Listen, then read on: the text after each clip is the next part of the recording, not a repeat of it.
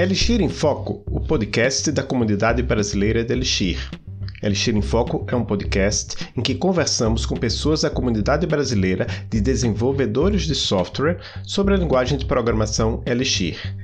Nesta temporada, estamos falando sobre Elixir em produção, conversando com pessoas que estão usando Elixir em empresas e organizações do Brasil e do mundo.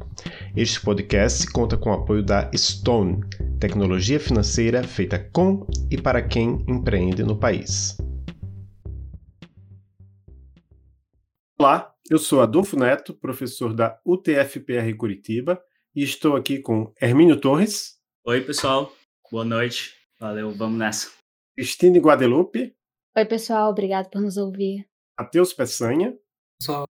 São meus colegas aqui de equipe do podcast Elixir em Foco, o podcast da comunidade brasileira de Elixir. Hoje iremos entrevistar Danilo Gonçalves e Jomaro Rodrigues.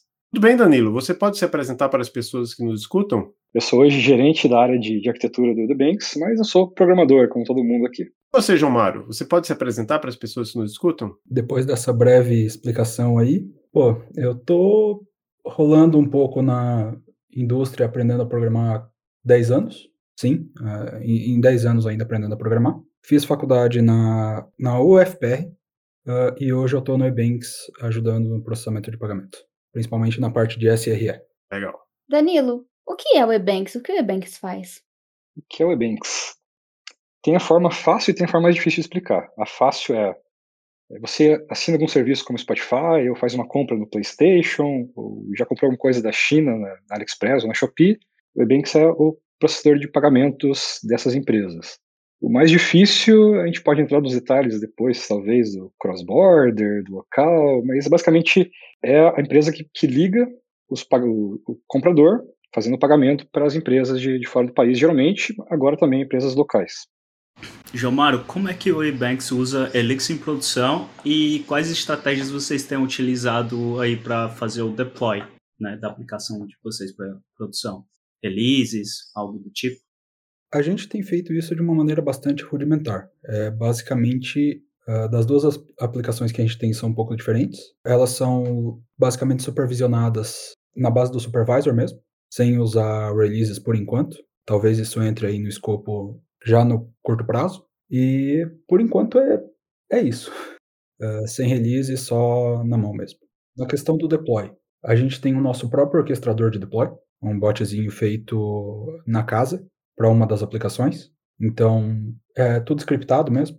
Chega lá, levanta, roda teste, faz CI, joga para o servidor, levanta. Não é tão maduro quanto outras aplicações que a gente tem, mas é, ele serve basicamente como uma aplicação lateral para outras, essa parte no Elixir que a gente tem. E a outra aplicação que a gente tem, que é o nosso sistema de monitoramento, ele basicamente usa CI, teste básico, teste de plataforma, endpoints estão respondendo, e sobe no Beanstalk da Amazon. Então, é uma mistura aí entre um pouco de script do Travis e script no Beanstalk, para gerar deploy, por enquanto ainda sem release. Pô, João, você não mencionou a parte mais curiosa do nosso pipeline de, de deploy aqui, que a gente usa o Slack como banco de dados, basicamente, né? como controlador do, do CI e banco de dados. Então, é, o Ebanks, pelo menos para a plataforma principal, né, estou falando dos projetos especificamente Elixir, mas a plataforma principal a gente faz uma quantidade absurda de deploys por dia. Então a gente tem que dar autonomia para o desenvolvedor poder postar o request dele e subir o quanto antes. Então, código parado é código que pode acumular bug. Né? Isso, código parado envelhece mal. Em cima disso, tanto a plataforma principal quanto o Elixir são bastante entrega interativa, um commit por PR e PR rola. Se você olhar ali, é, é difícil que você passe meia hora sem um deploy. Provavelmente deploys a cada 10 minutos ou menos. Completamente solto e o pessoal só vai e o sistema tem que funcionar para isso. Então, Danilo, de uma forma mais específica, quais são as bibliotecas e frameworks que vocês usam na, nas suas aplicações, né? Na, na, aplicação de vocês e, em geral, né, qual o ecossistema que vocês fazem parte? É, a gente tenta deixar o mais independente possível de, de aplicações ou frameworks. Então, geralmente, o core do, do, negócio nas duas aplicações que a gente tem é bem independente de, de bibliotecas ou, ou framework. Né? São módulos simples, Elixir puro, e a gente usa o Phoenix para interfaces web. Mais alguma coisa, Gilmar, interessante mencionar aí? Isso para não dizer que ele arranca metade do Phoenix. Deixa quase um plug sozinho rodando lá. Ah, sim, verdade. A gente depende bem, bem pouco do, do Phoenix. É, uh, das duas aplicações, a aplicação do ERP para processamento de dados, a gente usa um pouco o Flow, como a gente tem uma questão de processamento de dados bastante grande, assim, acontecia no tempo que eu estava nessa aplicação de deleta o banco de dados, começa de volta, de consumir todo o ETL de histórico de pagamentos do Ebanks. A gente usava Flow, ainda usa Flow em cima disso. Junto com o Phoenix é um que vale a pena falar. A outra aplicação é a nossa aplicação de monitoramento, que é um pequeno framework interno, foi criado. E ali dentro as coisas são completamente soltas. É tipo, cada um vai ter que monitorar alguma coisa. Então você tem tanto o pessoal olhando coisas da AWS, que depende do XAWS, eh, banco de dados, consumindo API e o que mais for necessário para ter visibilidade de um serviço de dentro do Ebanks. Então lá dentro vai ter de tudo. É, não mencionei nenhuma biblioteca mais específica porque realmente são cada monitoria vai usar alguma coisa diferente para monitorar um Postgres, um MySQL, ou APIs da, da AWS, mas no geral são módulos com código puro, Elixir, sem muita dependência externa, e alguns serviços utilitários para fazer essas consultas a, a, serviços externos. Eu vou começar pelo Danilo, mas eu queria muito a opinião de vocês dois. Danilo, para você, quais as vantagens em, se utilizar Elixir? As vantagens. Você quer a versão marketing para empresa ou a versão dev que acha melhor? Versão vida real dev. Pô, vida real é porque é uma linguagem muito, muito legal, cara. Eu não sei se agora eu conto o histórico, mas acho que depois a gente vai, vai ver como cada um conheceu, né? Mas eu, dando spoiler, eu vim é, do mundo mais Ruby ali. Então, mais tradicional, orientado a objetos. E comecei a, a me interessar um pouco mais por linguagens funcionais. Né? Então, Para mim, hoje, o maior atrativo do Elixir é ser uma linguagem funcional pragmática. É provavelmente a linguagem funcional que vai menos assustar as pessoas com uma sintaxe diferente, com o excesso de parênteses do Lisp, por exemplo, ou tipagem muito estrita do, do Haskell. Então, ela te traz os conceitos funcionais, mutabilidade por padrão, muita coisa legal, sem sacrificar o pragmatismo da linguagem. Né? Por que Elixir? Eu vi um, uma talk uma vez do Renan Ranelli, vulgo Milhouse, em que ele falava uma parte assim de que não necessariamente você tem alguma coisa grande que o Elixir resolve para você, mas ele tem várias coisinhas pequenas que ele resolve. E eu vejo isso muito no dia a dia. Eu não, eu não concordo com as partes grandes. Eu acho que Elixir é maravilhoso para concorrência e isolamento de coisas. Em outras linguagens você tem outras soluções, claro, mas uh, a versão do Elixir é muito boa com a BIM e você ter processos e isolamento ali dentro. Eu acho que paralelismo é uma coisa que o Elixir resolve muito, muito bem pelo menos no nível que a gente tem aqui, que não depende muito de sincronização via Gen Server e esse tipo de coisa. E de resto, é uma linguagem maravilhosa de usar. Você trabalha no dia a dia tendo confiança na sua produtividade, não tem gotchas malucos. Já tive projetos que falharam miseravelmente em Python, por exemplo, porque ele não tem mutabilidade por padrão e eu nem conhecia o conceito na época, e todo o projeto foi pro ralo em questão de prazo por questões dessas. E Elixir é um, tem algumas pouquinhas coisas, uh, aspas simples em string, por exemplo, que é uma questão de compatibilidade com Erlang, que pode ser uma coisa que alguém vai tropeçar alguma hora ou outra, mas em geral é uma linguagem muito fácil de trabalhar. Não me traz surpresas desagradáveis no dia a dia. Maneiro, o Gilmar acabou dando um pequeno spoiler, mas agora já vou é, encadear a próxima pergunta, que seria quais seriam as desvantagens de Desvantagens. Infelizmente, não é a linguagem que a gente usa para o resto da empresa, o que para mim é um defeito do resto da empresa. E, então é um pouco difícil assim de você ter uma pessoa externa do time para vir e fazer alguma coisa ou fazer um, uma pequena correção que você sabe que se fosse na linguagem do cara o cara conseguiria fazer. Então ainda ser um pouco de nicho é um é um calcanhar de Aquiles da linguagem, infelizmente. Apesar de como ferramenta ser muito boa. Então, o maior defeito dela é ter pouca gente usando. É, tem algumas peculiaridades da linguagem, como o Jamar mencionou, dessa, vindo dessa retrocompatibilidade com, com o Erlang, né?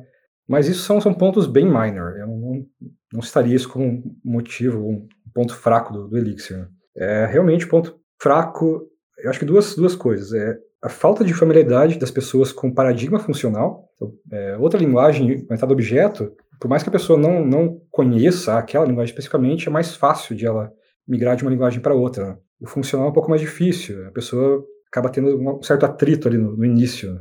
Sente falta do, do, do, estado mutável compartilhado. no Elixir existe, mas ele é mais explícito, usando os, os gen servers, os, os agents, o processo para manter estado. Então, eu acho que esse atrito inicial é o, é o que talvez seja uma barreira maior para alguém começar a usar o Elixir e se tornar confortável com, com, com a linguagem. Né?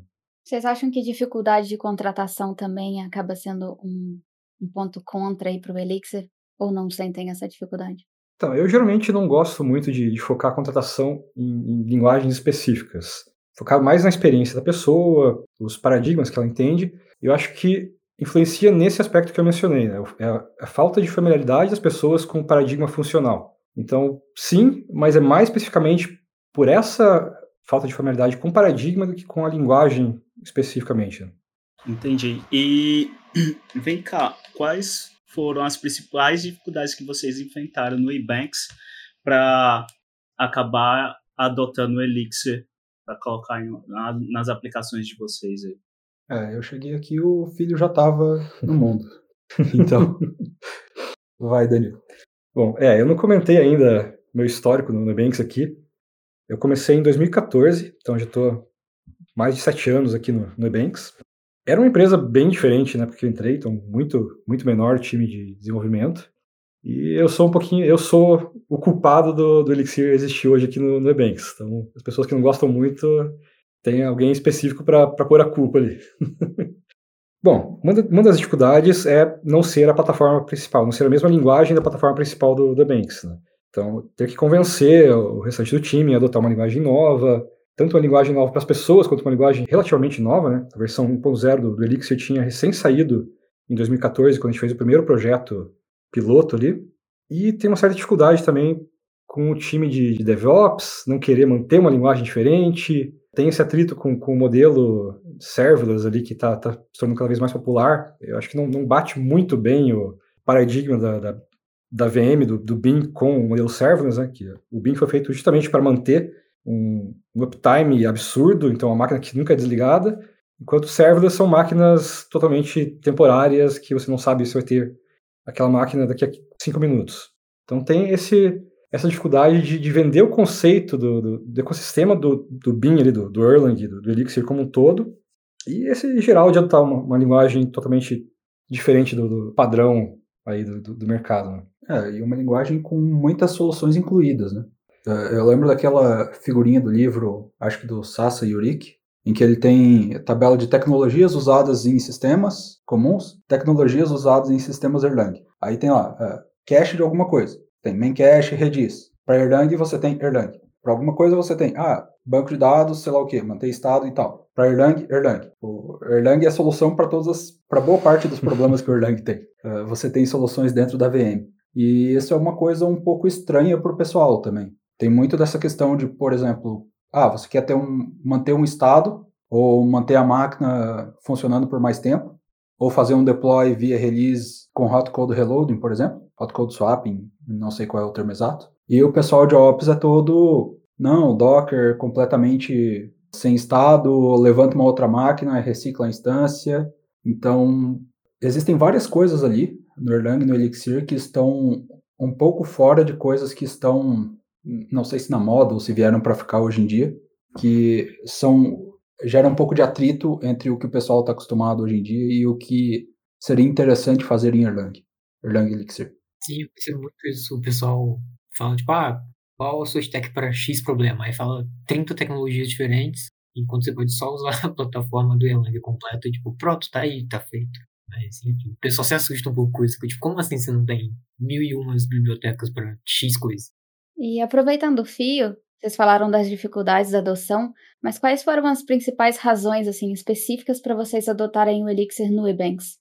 Bom, a primeira, acho que não pode faltar, é porque eu achava uma linguagem legal, mas por questões mais práticas. Né? O que, que a, a filosofia do, do Elixir influencia no, nos projetos que a gente escolheu adotar? Né?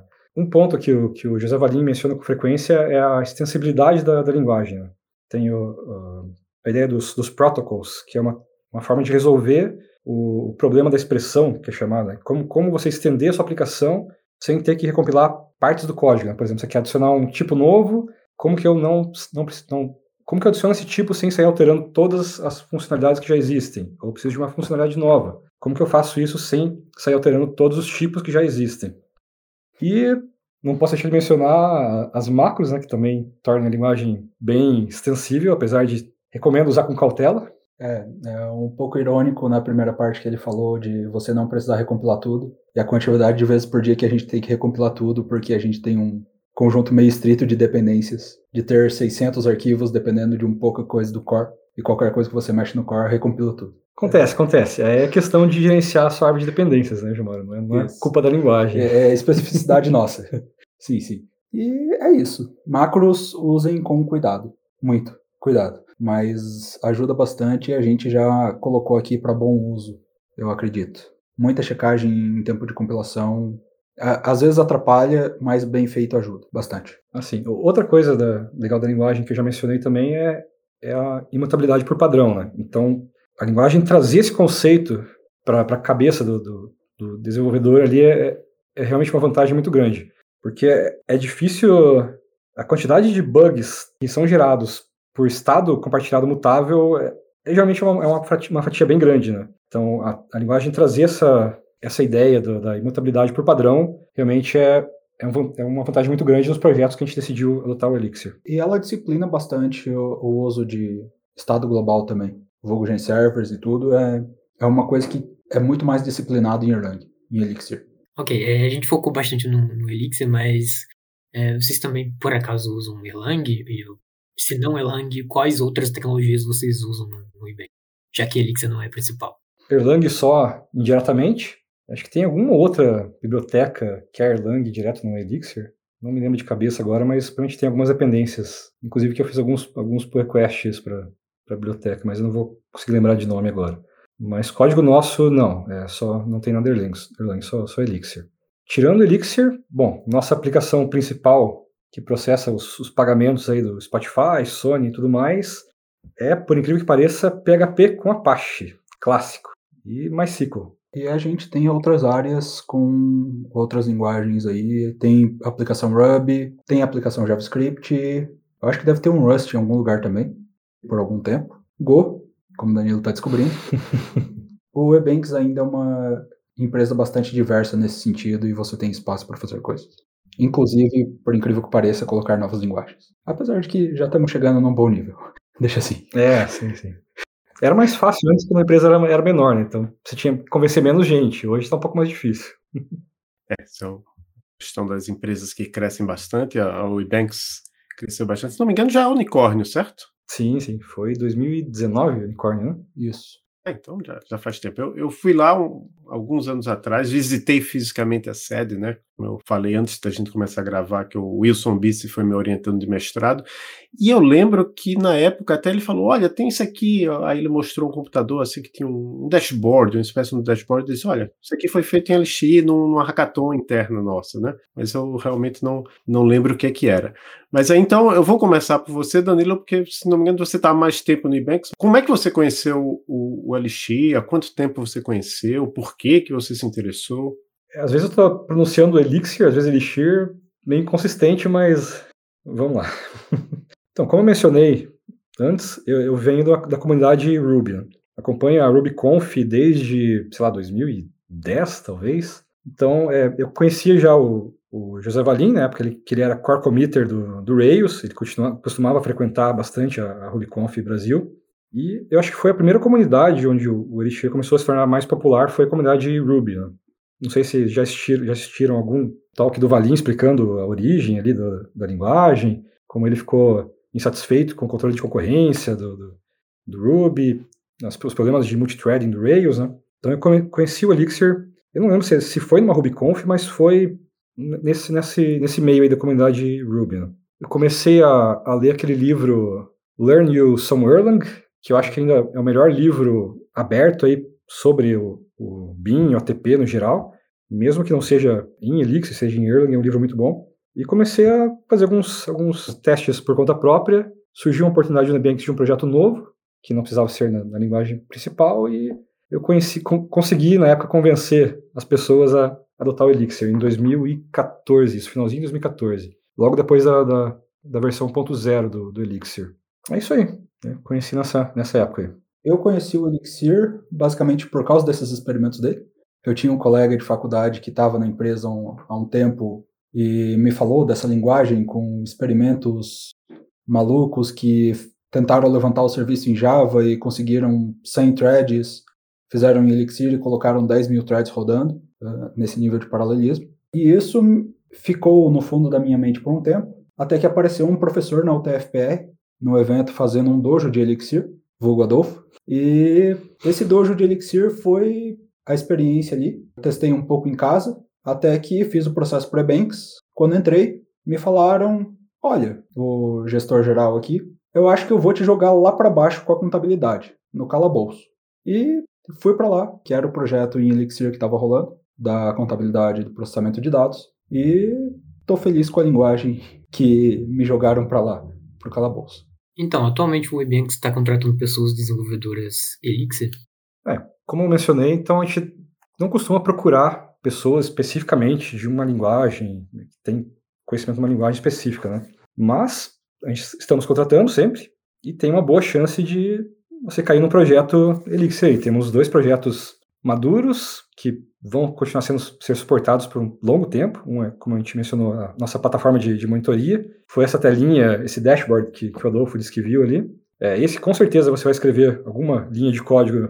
E temos o projeto da contabilidade que o Gilmar mencionou, que também é um projeto extremamente interessante e tem uma, uma boa chance de você cair nesse time. Beleza, a pergunta vai para vocês dois, né? Tanto o Danilo quanto o Gilmar. E a pergunta é a seguinte: Olhando para trás hoje, quais foram as, os principais benefícios na carreira de vocês e no fruto né, do trabalho em estar tá investindo é, nessa transição para uma linguagem funcional?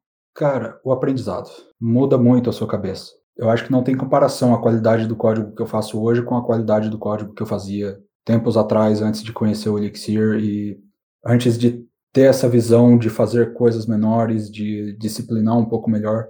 Então, nossa, a quantidade de boas práticas de orientação a objetos que eu não sei se valem a pena usar hoje é bastante grande. Assim. Claro que sempre vale é, olhar caso a caso, né? Não vamos dizer que não estão aí para nada, mas nossa, tem muita solução simples que eu com certeza não entendia e que hoje é muito mais fácil e chegou nesse nível de aprendizado bem maior. Como basicamente qualquer coisa que te traz mais visão. Né? E essa parte de programação funcional acho que valeu muito a pena, mesmo que eu não fosse fazer isso. Mesmo que hoje eu não estivesse trabalhando com Elixir. É isso aí. É, tirando o fato de, minha opinião aqui, eu achar que o paradigma funcional é infinitamente superior ao orientado a objetos, mesmo, digamos que, que, que, não fosse, ainda assim valeria muito a pena ter é, contato com, com, um paradigma diferente. Né? Não sei se vocês já viram o filme Arrival, A Chegada, a tradução. Isso. É, sem dar muitos spoilers, o, o filme lida com a questão de, de aprender uma língua nova, né? E como isso altera a forma de pensar da, da pessoa. Eu costumo de dizer que vale, a mesma coisa vale para a linguagem de programação. Mais, quanto mais diferente a linguagem de programação, o paradigma da linguagem, mai, maior a chance disso expandir a sua, a sua forma de pensar. Né? Então, é, paradigma funcional, é, lógico. Bora estudar a PL. A PL. Prolog. Então, Prolog é muito boa o que isso te traz de, de, de ferramentas mesmo para conseguir resolver coisas diferentes. Né? É, realmente expande a, a, sua forma de pensar como, como um desenvolvedor. É verdade. Tanto é que foi assim que o Valim criou o Elixir, né? Ele, ele foi ler aquele livro. Ele tá, claro, ele estava lá na equipe do Ruby, ele foi ler do, do Rails, né? Do Ruby, não, do Rails, no core do Rails, ele estava com os problemas lá e ele foi ler o livro Seven Languages in Seven Weeks. Assim, é assim que ele conta. E aí, quando ele conheceu a máquina virtual de Erlang e disse, opa, vou criar uma linguagem aqui em cima, né? Naquele livro tem também tem um prologue, né? E até o Bruce Tates, que é o autor do livro, fala que ele escreveu a primeira versão do capítulo sobre prologue e mandaram, o, a editora mandou para um revisor, e o revisor disse que estava muito ruim. Quem era o revisor? Era o Joe Armstrong, que é o criador do Erlang, né? Que o Erlang veio do prologue, então tudo muito relacionado. Danilo, muito obrigado por participar do Elixir em Foco. Você quer deixar algum link para as pessoas te encontrarem? Não sei se você está no Twitter, eu te achei no, no LinkedIn, mas não sei se você está em alguma rede social profissional além do LinkedIn. Eu não costumo usar muito o Twitter, não. É, contatos vai ser mais LinkedIn e GitHub. Dan Cheche no GitHub. E Jomaro, também agradeço, agradecemos nós, né, nossa, nossa equipe, agradecemos muito você por ter participado aqui do Elixir em Foco e também te pergunto se, além do LinkedIn, onde eu te achei, é, a vantagem do LinkedIn é que a gente acha as pessoas só colocando o nome, né, mas você deixar algum outro link para as pessoas te encontrarem? Então, com o nome eu acho que me acham bastante fácil, talvez até demais. Meu arroba no GitHub é o meu nome mesmo, simplesmente Romaro. LinkedIn também, e é basicamente essas as duas redes sociais que eu mais uso.